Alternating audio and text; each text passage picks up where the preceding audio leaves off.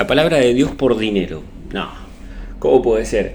Hay pastores, hay profetas, hay evangelistas, hay líderes que se ven desde las gradas diciendo que traigas tu dinero al altar para hacer pacto con Dios, que traigas tu dinero para que te vaya bien.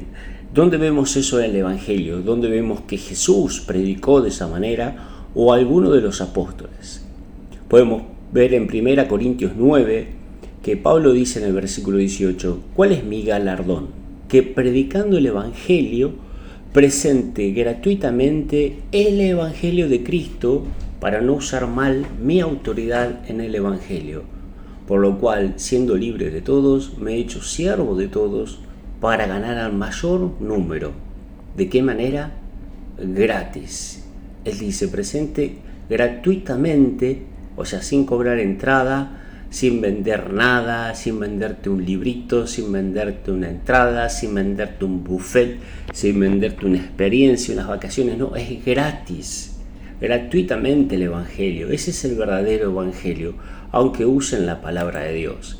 Es más, en 1 Timoteo 6, del versículo 17 al 19 dice, a los ricos de este mundo manda que no sean altivos, ni pongan la esperanza en las riquezas. O sea, ¿qué es eso de poner la esperanza en que vos vas a dar plata y porque vos vas a dar plata crees que Dios te va a bendecir más? No, dice, las cuales son inciertas, sino en el Dios vivo, en Él tenés que poner la esperanza, que nos da todas las cosas en abundancia para que las disfrutemos, que hagan bien, que sean ricos en buenas obras, dadivosos y generosos atesorando para sí buen fundamento para lo porvenir, que eche en mano de la vida eterna.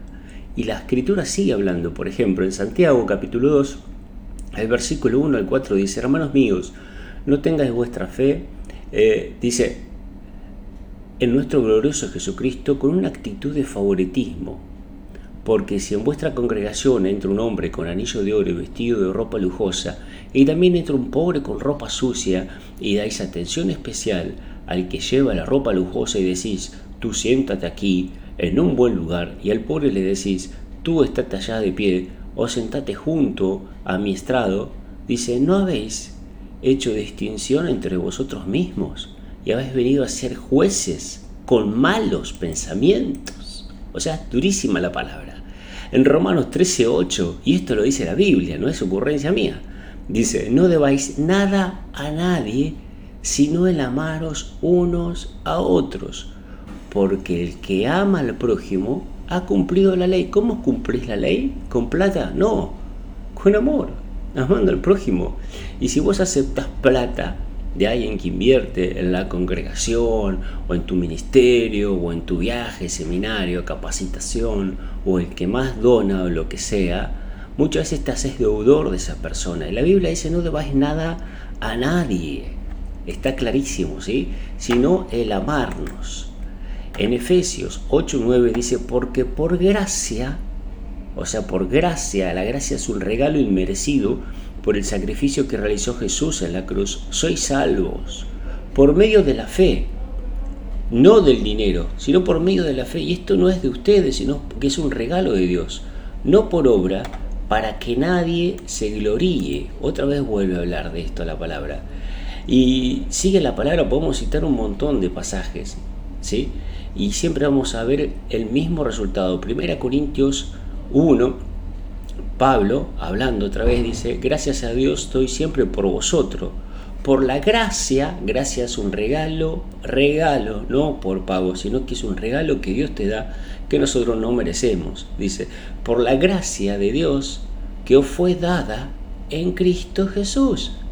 Porque en todas las cosas fuimos enriquecidos en Él, en toda palabra y en toda ciencia así como el testimonio acerca de Cristo ha sido confirmado en vosotros, de tal manera que nada os falta en ningún don, esperando la manifestación de nuestro Señor Jesucristo, el cual también dice, bueno, nos va a confirmar hasta el fin. Y seguir leyendo la palabra, porque Pablo dice, ¿está dividido Cristo?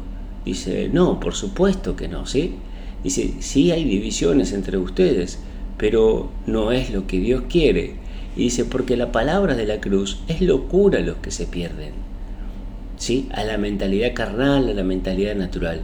Pero a los que se salvan, esto es a nosotros, es poder de Dios.